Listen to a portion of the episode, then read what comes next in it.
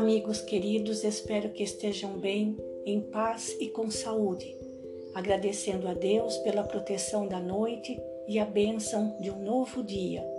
Um dia de céu limpo, céu azul e um sol radiante.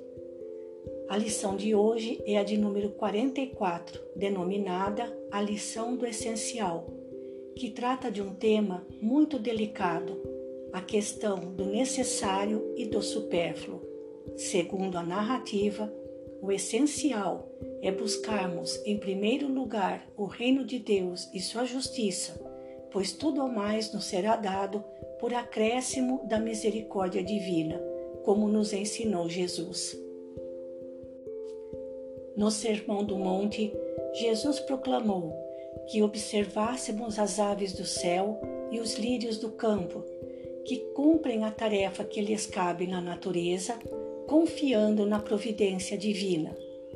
Mas não podemos ver nessas palavras senão uma alegoria poética sobre a confiança que devemos ter na providência, que não abandona jamais aqueles que nela confiam, mas que espera que cada um trabalhe fazendo a parte que lhe compete. Se a resposta da providência divina a nosso favor não vem por meio de um socorro material, ela nos inspira as ideias com as quais conseguimos encontrar por nós mesmos a solução para as dificuldades que nos afligem. No Evangelho segundo o Espiritismo, capítulo 25, Allan Kardec aborda este tema, onde ele afirma que Deus conhece as nossas necessidades e as provê segundo o necessário mas nós somos insaciáveis nos nossos desejos. Não sabemos nos contentar com o que temos.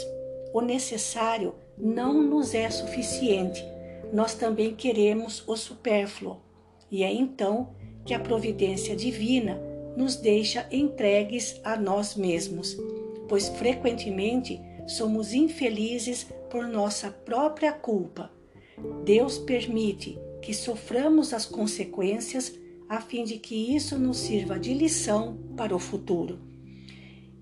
Em outras palavras, não devemos dar aos bens materiais mais importância do que aos bens espirituais e que devemos saber sacrificar os interesses materiais em proveito dos interesses espirituais. Ou seja, os interesses espirituais deveriam ser a nossa preocupação essencial aqui na Terra. Precisamos tomar cuidado na interpretação dessas palavras de Jesus, pois, se tomadas ao pé da letra, representariam a negação de todo o trabalho e, por conseguinte, de todo o progresso.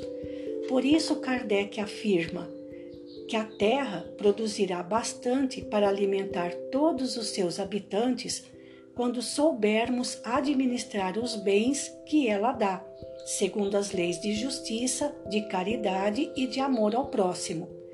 E que quando a fraternidade reinar entre os diversos povos, cada um terá o necessário para sustentar a vida material. O apóstolo Paulo na sua carta aos Filipenses, disse o seguinte: Aprendi a contentar-me com o que tenho.